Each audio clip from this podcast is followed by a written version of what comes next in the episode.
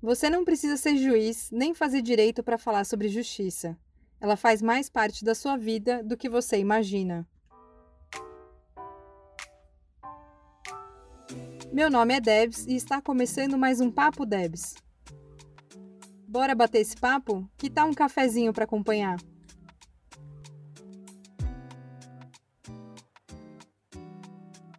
É, sejam muito bem-vindas, Cíntia, Ana, estou muito feliz de ter vocês aqui. Eu já queria estar fazendo esse episódio faz um tempo, então estou muito feliz que agora deu certo.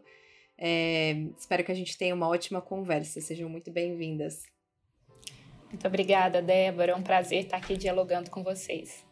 Eu também agradeço a oportunidade e vamos lá. Estou muito feliz de estar por aqui também. Bom, então, né, para o nosso papo de hoje, o, o tema que me fez convidar vocês é o tal do não temos vítima direta, então o que fazer com a JR? É JR, não é? O que que faz?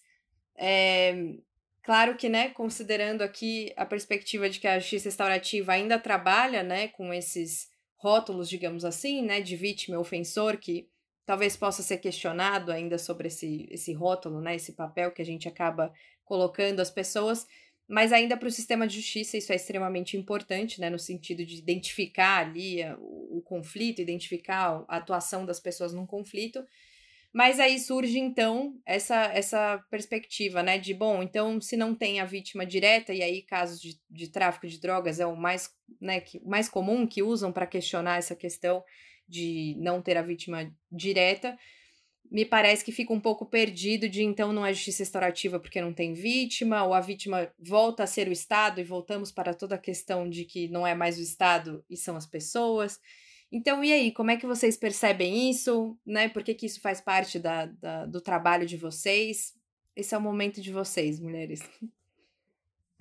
Vou deixar a Ana Carla começar, se ela quiser. Eu acho que a experiência ali é maior estou iniciando, então eu prefiro que ela comece, se ela se, não se importar. Sim. É, realmente é um, é, um, é um desafio, né? Quando a gente fala sobre essa questão da, da vitimização difusa. Eu não sei se é realmente não ter uma vítima direta, né? Eu, assim, na minha percepção aqui, com alguns casos que são encaminhados é, para o núcleo de práticas restaurativas é que, na verdade, há uma pluralidade de vítimas, né? E aí também é, eu fico me questionando se, enquanto Uh, profissionais, né, enquanto pessoas, facilitadores que trabalham com justiça restaurativa, se a gente não está trazendo muito da justiça tradicional para a justiça restaurativa, quando a gente fala, por exemplo, de vítima direta. Né? O, próximo, o próprio conceito de vítima direta é um conceito que vem da justiça tradicional. Né? que vem da questão do nexo de causalidade, né? Então, é, é preciso que se cumpra muitas formalidades legais para que essa pessoa seja considerada vítima. E quem dita quem é vítima, né, não é, não são as pessoas, não é o contexto social, é a lei, né? É, para a justiça restaurativa, o olhar me parece uh, outro, né? Então, a gente analisar o caso numa perspectiva de encontrar quais foram as pessoas uh, afetadas né, por aquele dano, por aquele conflito, e a partir dali tentar, então, traba trabalhar né, medidas de responsabilização é, e de reparação de danos. Então, uh, é nesse sentido que a gente vem tentando trabalhar aqui em Uberaba. Bom, é, pensando nisso que a Ana Carla acabou, acabou de trazer, né?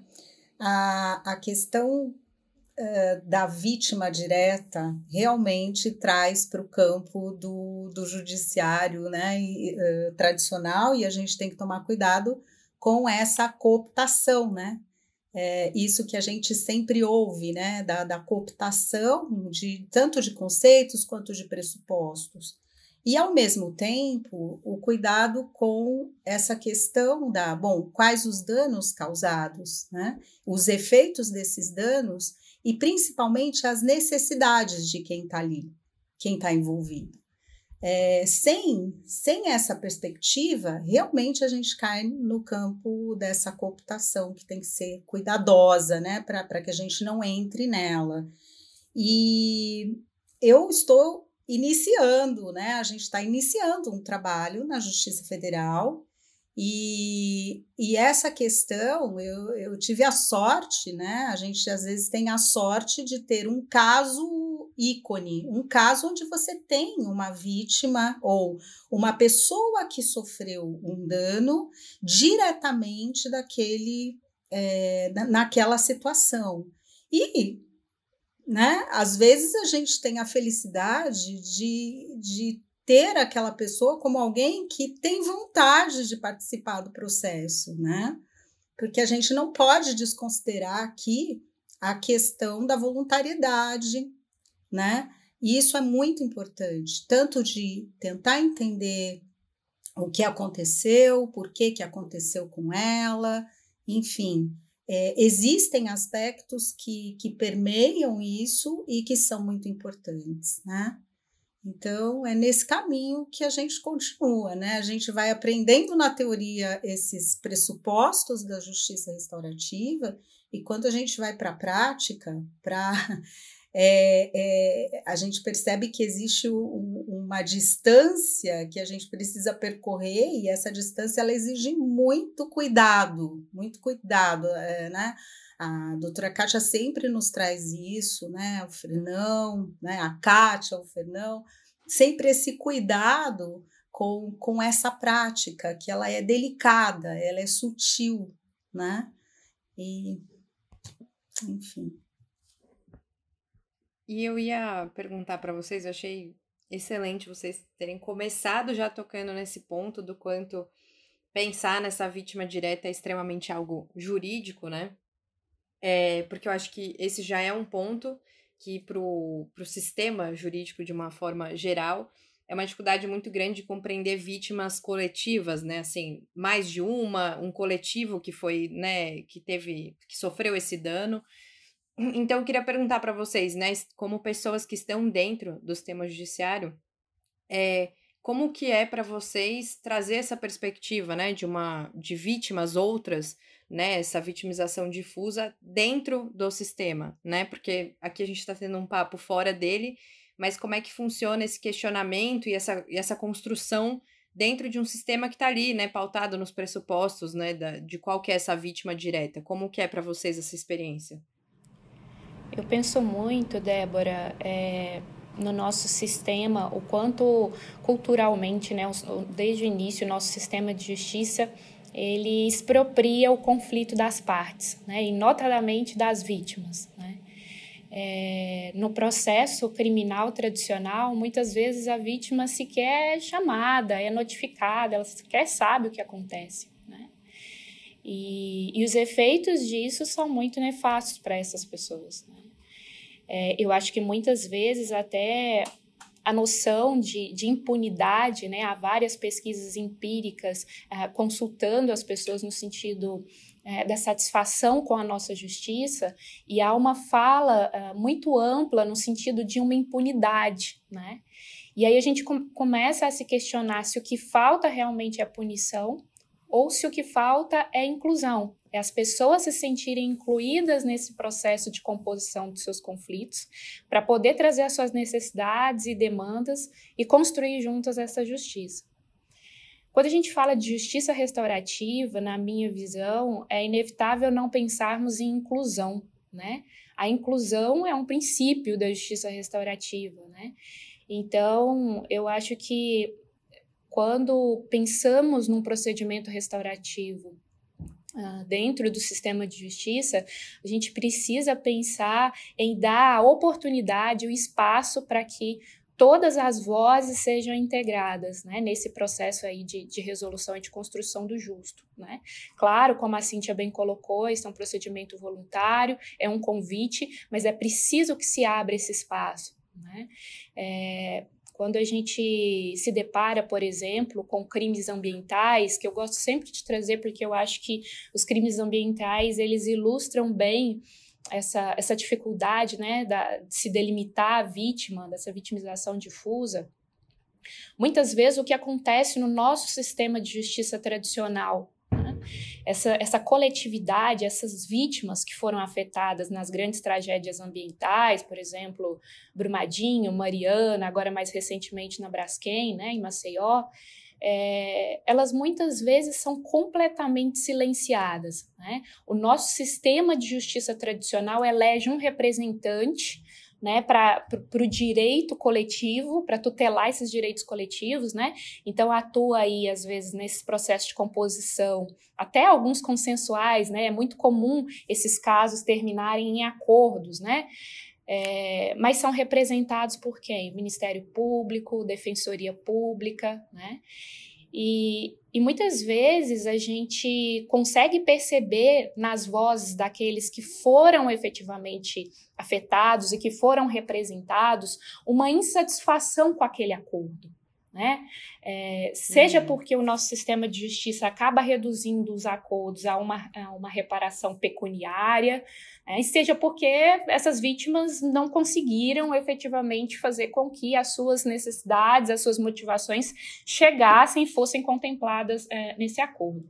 Eu trago isso porque um dos caminhos que estão é, sendo desenvolvidos na justiça restaurativa em vitimização difusa, e aí a gente já tem algumas experiências né, aqui, aqui no Brasil, como no caso aqui da justiça de Uberaba, dentre outras, é a questão do, da vítima subrogada, né? Então, quer dizer, elege-se um representante, é, um especialista, um profissional, um líder comunitário para então uh, defender esse, esse interesse, essas motivações e essas necessidades dessas vítimas, que muitas vezes são muitas, né? Às vezes a gente está falando aí 600, 700, 800 pessoas afetadas, talvez até mais que isso, né? Então, até numa questão de logística, como, como pensar, como integrar as vozes dessas pessoas, né? E como também solucionar eventuais conflitos, né, de, de, de visões mesmo é, do, que, do que deve ser feito para solucionar aquele caso. Né? Então, muitas vezes, um grupo de vítimas pensa de uma forma, outro grupo pensa de outra forma. Então, assim, na minha, na minha visão, né, como profissional e como uma pessoa que tenta estudar um pouco da justiça restaurativa, é, esse contexto tão complexo não vai conseguir ser resolvido com soluções tão simplistas no sentido, vamos colocar aqui um representante simbólico e pronto, a vítima está devidamente representada. Né? É preciso pensar em novas categorias analíticas, em novas formas de efetivamente integrar as vozes dessas pessoas. Isso não existe ainda, isso vai ser precisar, assim, vai precisar da nossa criatividade. A justiça restaurativa pede muito, né? Essa criatividade. Sim, e uma coisa que você falou que eu acho sensacional pensar, que é essa é, estrutural não participação da vítima, né? Que, e aí, comentando em relação à Cíntia, né? Porque a gente, eu tive o prazer de estar ao lado dela por um ano e pouco, né? Trabalhando aí com justiça restaurativa na Justiça Federal, e o que a gente observou é, e aí, por favor, Cíntia, me, me corrija se eu tiver, se essa não for a sua percepção também, mas é, que a gente observou da falta de até mecanismos para acessar as vítimas, né? Principalmente na Justiça Federal, que talvez na estadual seja algo mais natural, né? Por envolver outros tipos de crime, mas que no âmbito federal é, falta até ferramenta jurídica de, de, de achar essas vítimas, né? E que quando a gente se deparou com, com um dos casos, né, no projeto que a gente trabalhou, uma das primeiras coisas foi, bom, como que a gente acha essas pessoas? E aí é muito curioso pensar que no, o processo iria correr sem achar essas pessoas, né? Caso não fosse para a justiça restaurativa, essas pessoas não seriam nem chamadas para falar nada, porque elas não eram nem sabidas, né, que existiam e quem eram e onde moram, o que fazem, né? Isso era algo não sabido e sem é, ferramentas para encontrá-las, né?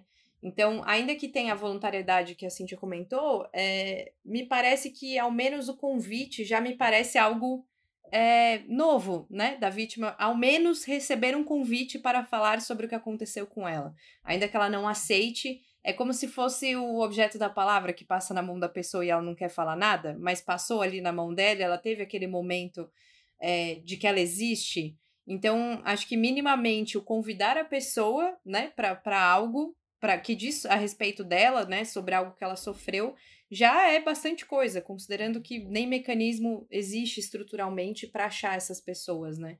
O quanto que achar o réu é algo muito mais rápido, mais fácil, você sabe tudo do réu e, e tá ali dado, né?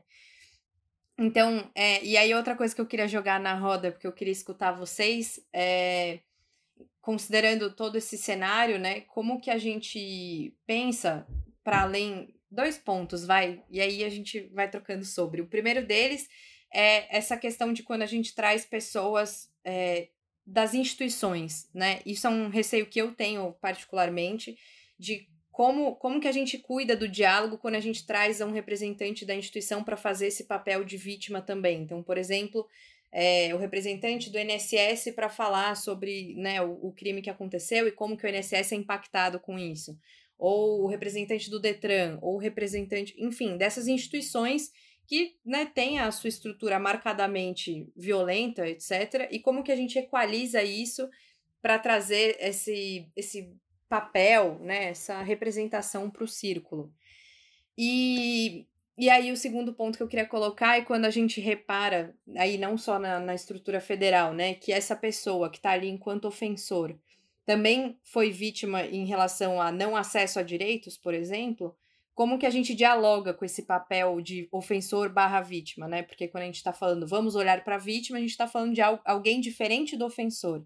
Mas e quando a gente repara, né, no nosso contexto brasileiro, que a vítima, que essa pessoa ofensora também foi vítima de não acesso a direitos e que ela está ali na frente do judiciário, né? Então, ela está dizendo: olha, eu não, não tenho acesso à saúde, educação, etc. Eu cometi esse ato, mas eu não tenho nenhum acesso a direito, e você é, né, representa a justiça institucionalmente. Então, enfim, essas, esses dois pontos para mim são coisas bem interessantes de, de refletir, assim, bem importantes de refletir. Então, joguei na roda aqui, quem quiser Uh, a primeira pergunta que você fez, eu estou numa pergunta ainda primitiva aqui comigo, né? que é a pergunta de qual é o papel do facilitador, né, dentro da justiça federal, que tem um, um todo um bojo tradicional. Quando, uh, qual é o papel e principalmente como a gente se sente enquanto facilitador na busca de indiretamente ou diretamente tentar atender a demanda desse judiciário, desse sistema. Eu acho isso super importante, porque se eu não tenho bem claro para mim esses pressupostos e o meu papel dentro da justiça restaurativa, o que, que eu vou estar tá fazendo? Eu vou estar tá incluindo ali também as minhas questões de relação com todo esse sistema tradicional. Que respostas o sistema espera de mim, como eu, quando eu estou entrando como facilitadora de uma justiça restaurativa dentro de um sistema tradicional que está ali vigente, porque dentro da Justiça Federal, eu não sei quanto, a isso a Carla talvez possa me dizer, mas dentro do sistema de Justiça Federal é, em São Paulo, você tem pessoas que não pensam no campo da justiça restaurativa.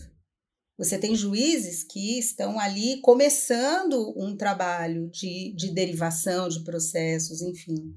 Então, existe uma responsabilidade muito grande de como, como facilitador, traz essa, essa, esse procedimento e, e, e os, as respostas dentro desse procedimento para todo um sistema que está ali já montado e já está pronto, né? Você falou, ah, vamos, vamos ver de fora, né? Aqui eu estou falando como alguém que está na, na condição de um ser humano que está trabalhando dentro da justiça restaurativa, é, sendo servidora dentro de um sistema tradicional né? E ainda, e além de tudo, ainda tem que fazer o switch, porque eu sou psicóloga dentro de uma central de penas e medidas alternativas.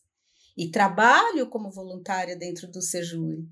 Então, eu tenho aí muitos elementos, né, que, que eu tenho que internamente trabalhar e me trabalhar para poder dar vazão a, a tudo isso que eu imagino ou eu idealizo da justiça restaurativa, mas ao mesmo tempo eu estou dentro de um sistema que ainda tem uma postura tradicional, né? Então, essa é uma questão que eu trago, que eu acho importante, né? Eu me sinto muitas vezes angustiada, óbvio, na, na hora da, do, do, do trabalho, porque eu tenho que pensar em tudo isso também. Onde eu estou nesse, nesse lugar? Que lugar que eu estou ocupando naquela situação ali? Né? Como é que eu estou me colocando ali? Então, isso eu acho um ponto importante. Agora, você traz coisas, eu achei suas perguntas assim, eu vou tentar responder uma delas no, no sentido, né, dessa, dessa questão de localizar. A gente está iniciando o Sejure, então é, formalizações. O, o, sistema judiciário ele, ele tem uma estrutura onde ele tem formalizações, né? Ele tem situações onde você precisa de procedimentos muito específicos, muito seguros, muito colocados. E você vai procurar uma, uma pessoa que sofreu um dano, que ela está dentro do processo, indiretamente, né? Mas ela não ela não não, não tá ali eh, o nome, endereço certinho e como eu vou localizar e enfim, aí vem o convite, aí vem como é que eu vou convidar, né? São, são sutilezas que que estão para além desse desse processo tradicional. E realmente esse é um ponto que foi a primeira coisa que a gente se deparou. Bom, e aí, vou convidar, vou convidar de onde, como, né? É, é, é, é algo ainda muito mais uh, inicial, né, do que talvez a Ana Carla tenha para nos contar, né?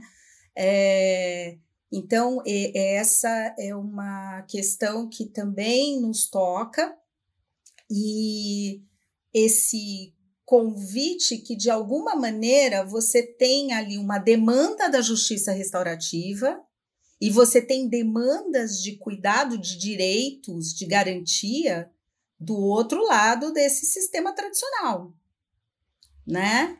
Então, é, é, eu diria que o facilitador fica ali no meio de uma sinuca de bico, né? Tentando encontrar uma criatividade ou alguma coisa é, dentro de si para conseguir é, modular isso sem desrespeitar essa garantia, com o maior cuidado com isso e, ao mesmo tempo, torcendo lá dentro dele para que alguém tope e diga: Eu quero falar sobre isso, ou eu quero saber o que aconteceu comigo, eu quero saber o que aconteceu com aquela pessoa, por que, que ela fez, enfim, né? É, isso me importa, isso me interessa. Então, é, e por aí, Ana Carla. Quantas questões interessantes. Eu vou tentar trazer um pouquinho do que vocês propuseram aqui para o diálogo. Se ficar grande a minha fala, você me corta aí, Débora, que às vezes eu empolgo falando de justiça tá restaurativa. Bom, mas vamos lá. É, sobre o que você trouxe, Cíntia, que é uma questão que me toca bastante também, né? Da, dessa justiça restaurativa que é desenvolvida num contexto jurídico retributivo. Eu acho que é essencial a gente reconhecer que há essa, esse intercâmbio, vamos dizer assim, de sistemas, né? É, quando eu ouço assim falas no sentido de que no judiciário é possível exercer uma justiça restaurativa pura, que os sistemas não se contaminam, enfim, eu não vivo isso. Né? É, Nossa, eu fico um pouco assustada com essa fala. Sim, eu não vivo isso porque, assim, se a gente for pensar, é, os próprios casos que são encaminhados para o núcleo de práticas restaurativas normalmente são, são casos para serem trabalhados no procedimento é, restaurativos, restaurativo, mas que estão atrelados a benefícios processuais penais. Né? Então, quando você fala, estou trabalhando justiça restaurativa num acordo de não persecução penal, justiça restaurativa em transação penal, é lógico que esses sistemas é, é, restaurativo e retributivo estão dialogando né?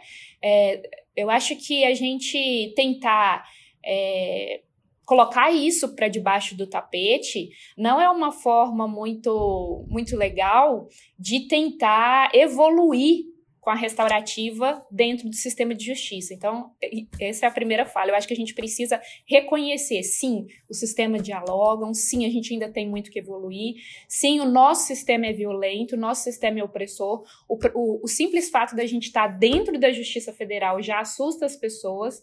Né? Quando a gente faz um convite, oi, eu sou Ana Carla da Justiça Federal, estou te ligando para te convidar, né? Então, assim, a gente precisa ter é, uma análise crítica de tudo isso, né? O quanto o nosso sistema ele acaba, de alguma forma, é, trazendo algum, alguns desafios para a implementação da justiça restaurativa da forma com que a gente estuda, né, na teoria. Tá? Mas ok, o que, que a gente está fazendo hoje é o possível, né? A gente está é, dentro de um sistema de justiça muito violento. Eu acho que trazer a justiça restaurativa ou práticas restaurativas para o sistema de justiça é, já é um, um, um, passo muito grande. A gente vê isso na fala das pessoas, das vítimas, dos advogados, dos ofensores. Então, sim, a gente está conseguindo trazer um pouco uh, de restaurativo para o nosso sistema, embora ele não seja só restaurativo. Né? Ele tem aí também todas as suas características do retributivo, enfim. É, em relação às intimações, à localização das pessoas né, nos processos restaurativos. Aqui, Cíntia, nós também nos deparamos né, com, essa, com essa dificuldade, e eu acho que ela advém do próprio sistema mesmo, né? Então, assim, na, na polícia, por exemplo, qual que é a preocupação fundamental? Né? Identificar o infrator. Né? Não estão pensando muito nas vítimas ou quem foi afetado, né? Então, por isso que isso não está formalizado nos autos. E aí a gente tem que, então, fazer quase que um, um trabalho de investigação, né? Aqui a gente conta bastante com com o, as instituições né, que são parceiras do projeto. Então, por exemplo, já aconteceu, eu fiquei me lembrando aqui enquanto você, trazia né, essa, essa dificuldade, de um caso ambiental que a gente conseguiu né, que a Secretaria de Meio Ambiente e a Polícia Ambiental nos ajudasse a localizar ali comunidades ribeirinhas que foram afetadas por um dano ambiental. Né? Então, assim, a gente acaba, na verdade, também incitando essas instituições a ter um olhar também para aqueles que foram afetados. Hoje eu já percebo essa mudança, sabe? Principalmente, por exemplo, nos inquéritos do Ministério Público Federal que são encaminhados. Eu já percebo que hoje eles têm um cuidado maior em pedir diligências é que possam trazer as vítimas, que possam trazer os afetados. Então, eu acho que esse é um processo, né? Nós estamos aí num processo de implantação, né, de, de uma justiça restaurativa dentro de um contexto jurídico retributivo. E não adianta a gente achar que Uh, que esses sistemas não vão dialogar ou que eles não vão se justapor né? Embora a gente tenha sempre que tentar trazer é, a justiça restaurativa da forma mais é, essência possível, né? Mas a gente sabe que às vezes tem todas as suas limitações aí institucionais, do, do próprio ordenamento jurídico, né?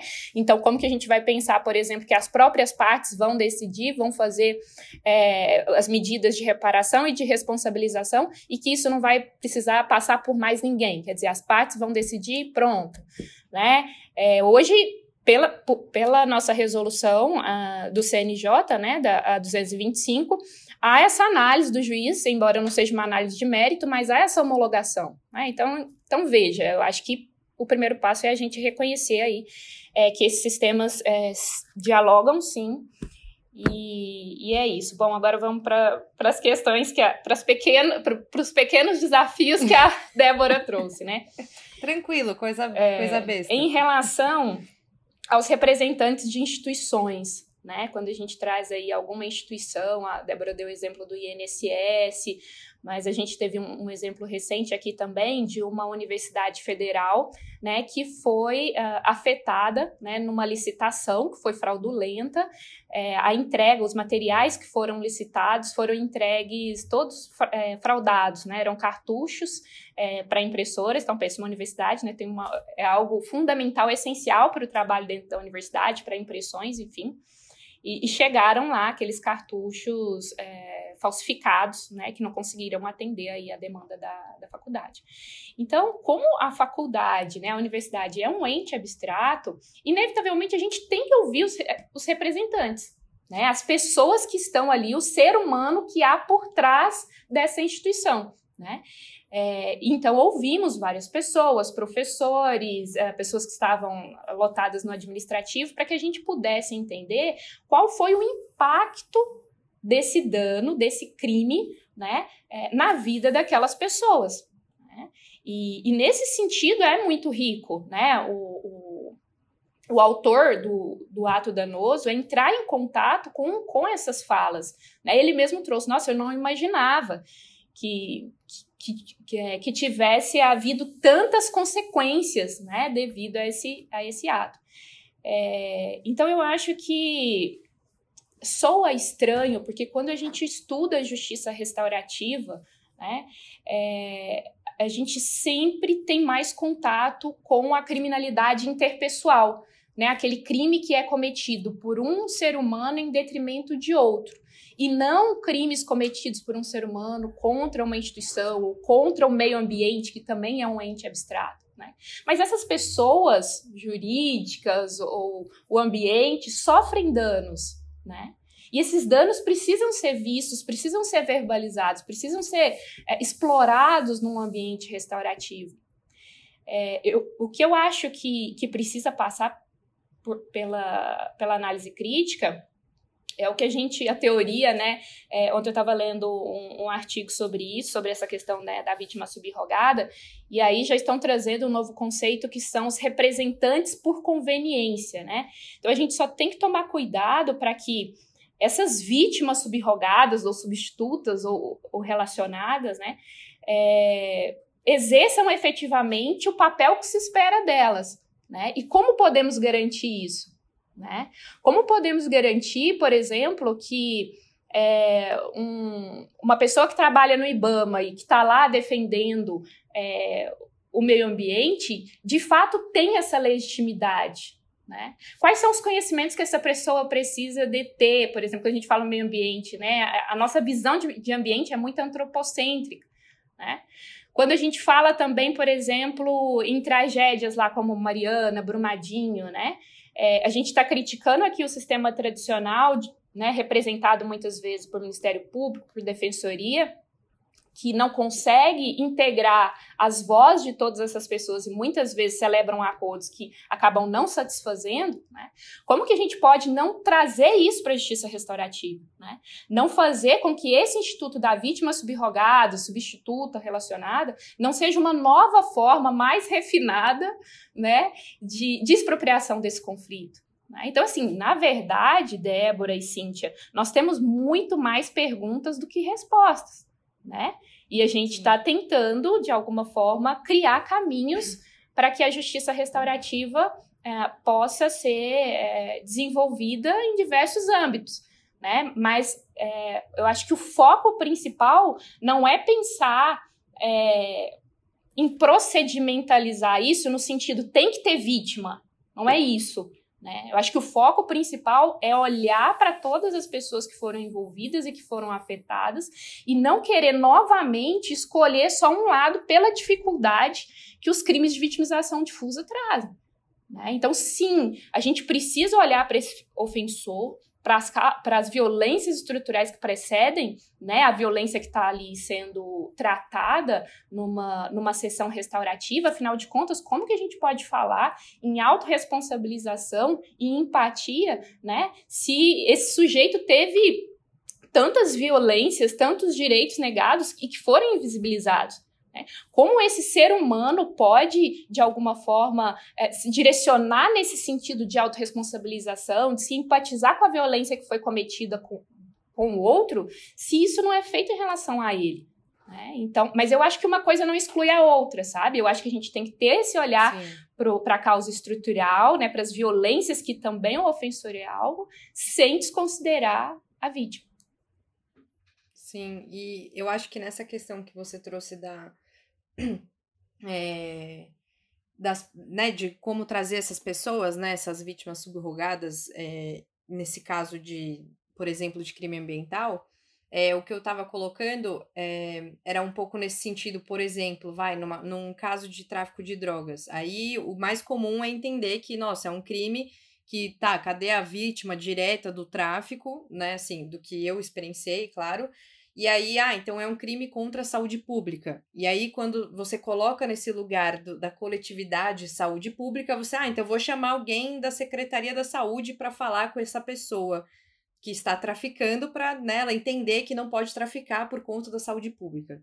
Só que, e aí a, a minha questão que me, que me instiga muito a refletir sobre isso é qual que, é, qual que é o, não só o cuidado, mas qual que é a efetividade de uma pessoa que está ali envolvida no tráfico de drogas, escutar de alguém da Secretaria da Saúde, que, bom, aí relações de poder já estão bem distantes, para dizer que, ó, faz mal para a saúde. Bom, mas e aí? Como que a gente olha para as questões estruturais desse conflito, né, que é o tráfico de drogas, é, não só questionando a política, né, de, de, contra as drogas, mas questionando a estrutura em por que, que essa pessoa está inserida no tráfico e quem são as pessoas que também sofrem com isso. E, então, me parece que quando vai para a instituição, faz isso que você falou mesmo, né? Tipo, você tira o conflito das pessoas mesmo que vivem aquela questão.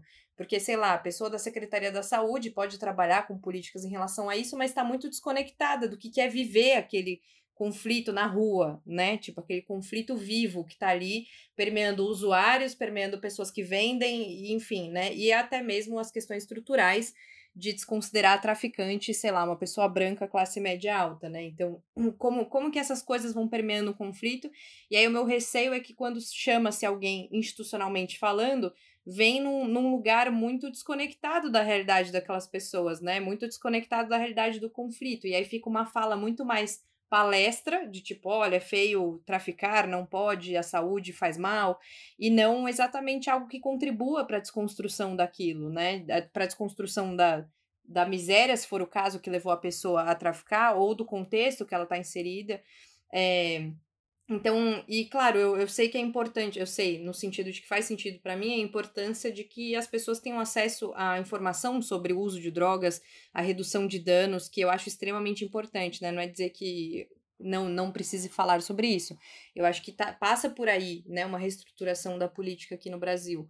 Mas então, como cuidar desse aspecto, né? De desmistificar o uso, de entender quais são os perigos, quais, sem ser uma pessoa desconectada dando palestra. E, tipo, eu não sei, eu não tenho essa resposta. Então, esse é um desafio para mim de como trazer essa discussão importante sem parecer uma palestra de alguém que você nunca viu na vida e que não, não tem conexão ali, né, com, com aquilo que está acontecendo.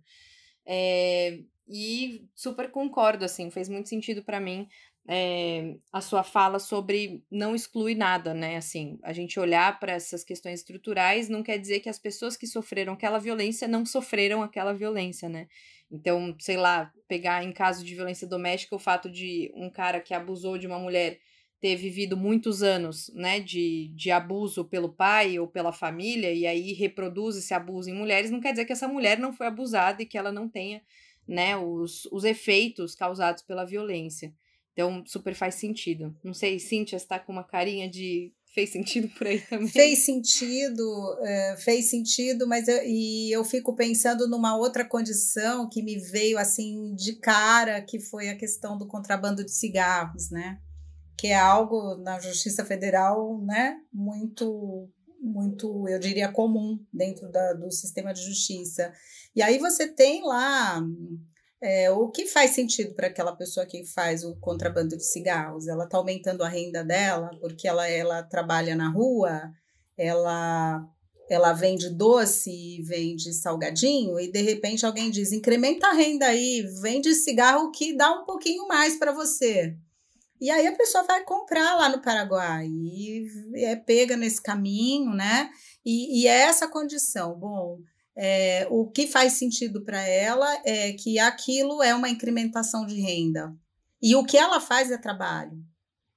E a gente aqui está pensando no é, em toda a problemática que existe com a relação do cigarro que é trazido, da fabricação desse cigarro, do mal que ele faz, da, dos, dos componentes que tem dentro, do campo de, de, dessa negociação lá no, no, no, Paraguai que tem, com a questão, inclusive, de, de tem várias questões ligadas a facções e, e, e, e a, ao crime ali, e ao monopólio do cigarro por determinadas indústrias X que fabricam e têm determinados componentes que aliviam, mas então é uma coisa tão complexa, né? E você está ali na ponta. Quem foi pego pelo sistema foi a pontinha, né? Eu diria a pontinha do cigarro ali, né? que é o cara que está vendendo, pega o maço e divide o cigarro em 20 e vende um por um, né? A gente está falando de coisas de, de relações de trabalho, né? De uma violência anterior, né? Que está ligada à violência do trabalho, à, falta, ao trabalho informal, ao correr do rapa, porque o trabalho dele não é legalizado, né? Ele não tem espaço para vender aquilo ali, ele não tem espaço para vender abalo, doce, enfim, né? Ele ocupa onde dá. É, então, quando você foi falando do tráfico, eu fui transpondo para essa questão, por exemplo, do, do, contrabando de cigarros, né? Que não é o contrabando de cigarros, quer dizer, o, o, o, foco ali para a justiça é o contrabando, mas para aquela criatura que está ali na, na, venda do cigarro é outra, completamente diferente. E tem violências estruturais ali, né? Quando você identifica que muitos vêm de determinadas regiões, por exemplo, do Nordeste, e quando tá seca lá, vem trabalhar aqui para vender isso. E quando melhora lá, volta para lá, faz essa coisa sazonal.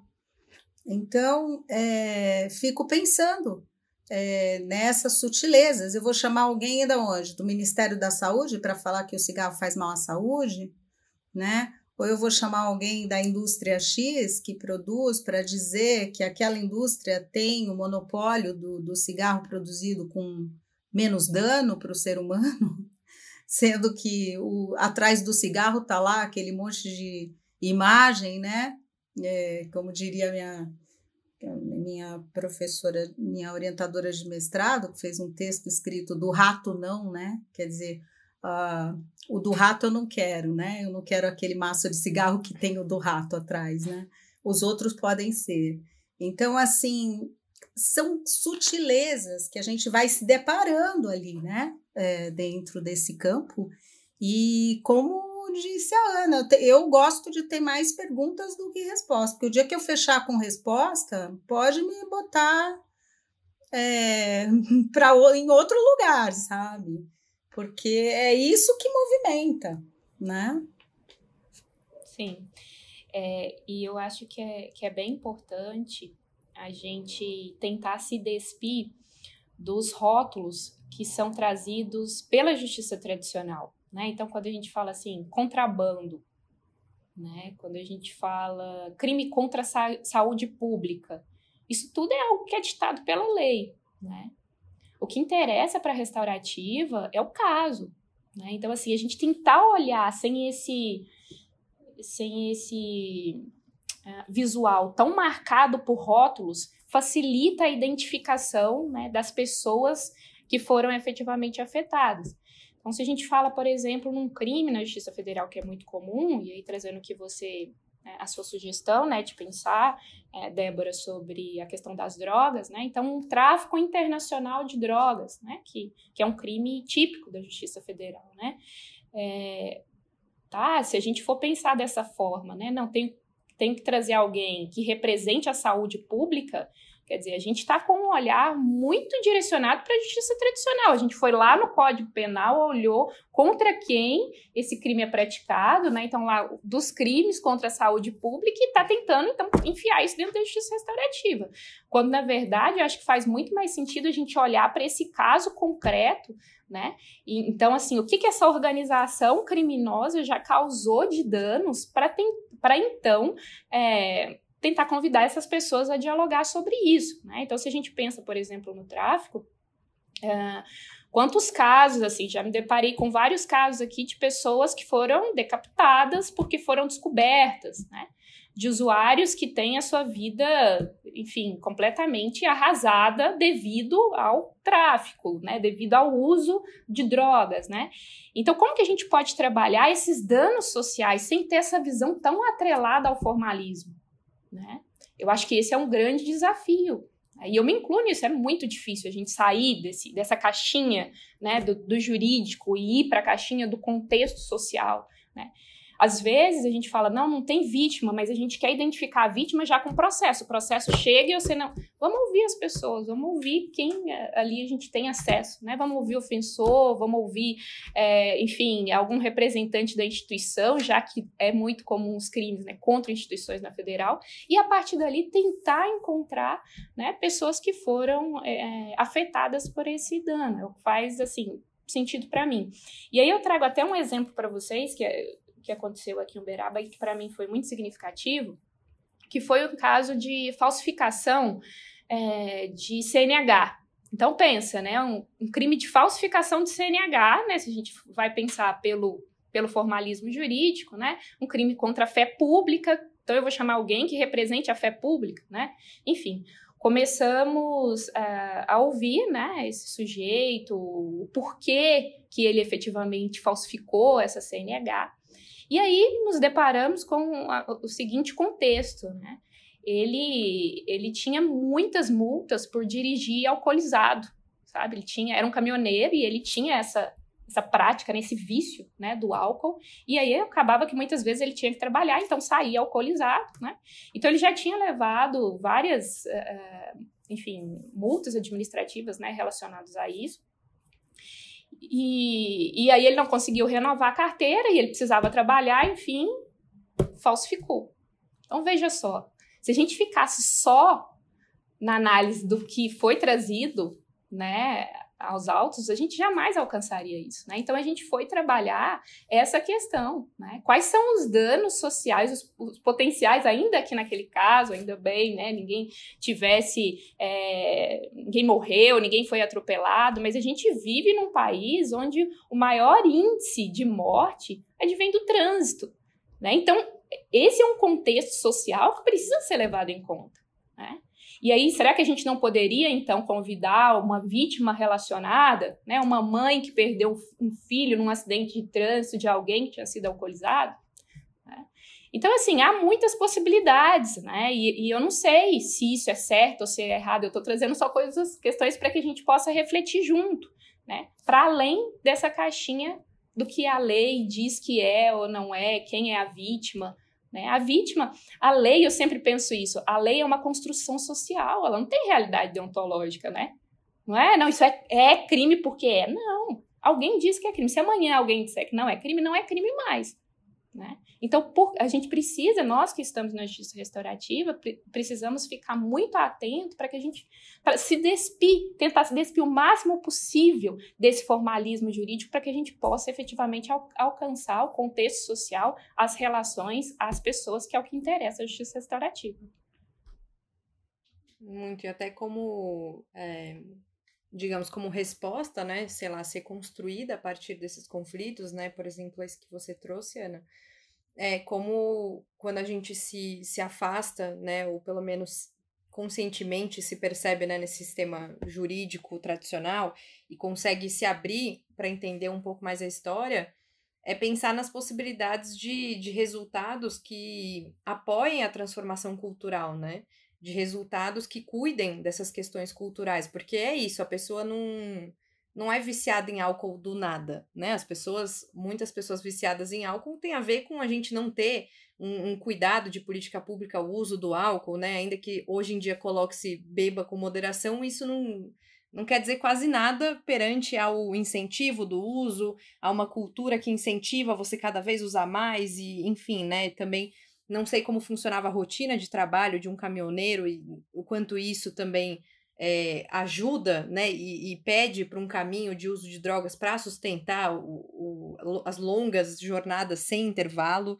Então, fico pensando que, para mim, me deslocar da justiça tradicional é pensar possíveis respostas que cuidem culturalmente também do, da, né, do que acontece. Porque se a gente fica na justiça tradicional, de novo a gente olha para um conflito entre indivíduos, né? Então, ah, o problema é que ele bebe e ela foi atropelada né, caso tivesse acontecido. E na verdade tem todo um contexto cultural que sustenta ele beber e ela ser atropelada, né, que não é resolver entre eles que culturalmente não vai continuar sendo incentivado o uso, não vai ser continuar tendo é, falta de direito trabalhista, enfim, né? Então, quando você me diz isso, logo vem na minha cabeça de como os resultados da justiça restaurativa é, podem e precisam cuidar, né, de uma resposta estrutural, né? Porque eu também já peguei caso de, sei lá, é, jovem que bebe e atropela e, e nesse caso matou um casal de moto, né? E tava muito bêbado depois do rolê. E como isso é natural, tipo, eu vivi isso na minha adolescência, né? E isso é extremamente culturalmente aceito, ainda que se tenha lei. E eu acho isso muito louco, porque o direito ele acha que se ele fizer lei, aí as pessoas vão achar que, que é errado. E é isso, né? As pessoas continuam achando que tá tudo bem beber uma cerveja e dirigir, porque isso é culturalmente aceito, né? E se quando você olha um conflito desse, você, né, não tiver aberto e disposta a construir respostas que cuidem da cultura também, né, de como que a gente vai pensar os desdobramentos culturais disso, a gente está de novo dizendo que a única questão é que ele precisa se é, se ver com a família da, das pessoas que faleceram, né? Aí a gente estabeleceu um acordo entre famílias que cuidem da, do, dos danos causados, mas que isso não vai mudar que o amigo dele continue bebendo e dirigindo e nem o outro amigo, nem o outro amigo, né? Então, para mim, eu acho que vem muito forte isso, assim. Não sei se pra Cíntia fez esse nesse lugar também, mas para mim vem muito nesse lugar de quais respostas que a gente pode construir, né?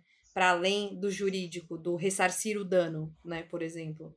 É muito, muito pertinente isso que você está trazendo, e eu sempre me volto da, sobre em pensar sobre a importância da escuta.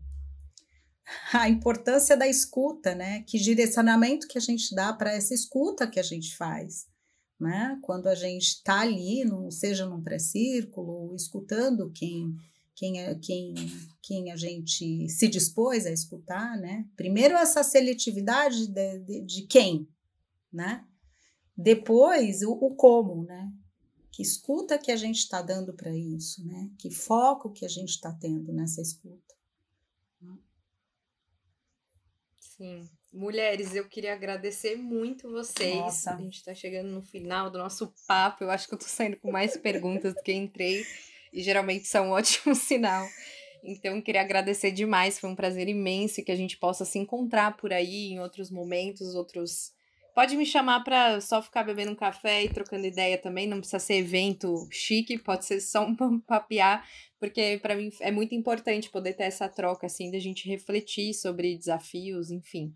Então, muito, muito obrigada. Eu também agradeço a vocês. É muito prazer conhecer a Ana Carla a partir de uma conversa é, mais, é, digamos, informal, né? é, fora da instituição, mas dentro da instituição, porque temos aí um, uma coisa em comum, mas muito, muito, muito feliz, muito feliz de estar aqui e poder ouvir vocês e aprender, né? Estou aprendendo muito. Muito obrigada. Também agradeço muito a oportunidade, Débora. Muito obrigada pelo convite. Fiquei muito feliz de conhecer a Cíntia. Admiro muito o trabalho né, de vocês lá, Cíntia, do Fernão, doutora Kátia. Admiro muito o trabalho da Débora também. E eu também sou muito a favor dessas trocas. Eu acho que na justiça restaurativa a gente tem muito, muito mais perguntas do que respostas e poder refletir né, sobre essas perguntas faz muito sentido para mim. Obrigada. Fez sentido por aí? A conversa não acabou. A cada 15 dias sai um episódio novo e a gente pode se encontrar no Instagram, no arroba papodebs. Muito obrigada você que ouviu até aqui. E se você quiser contribuir com a sustentabilidade do projeto, a chave Pix do podcast é papodebs.gmail.com.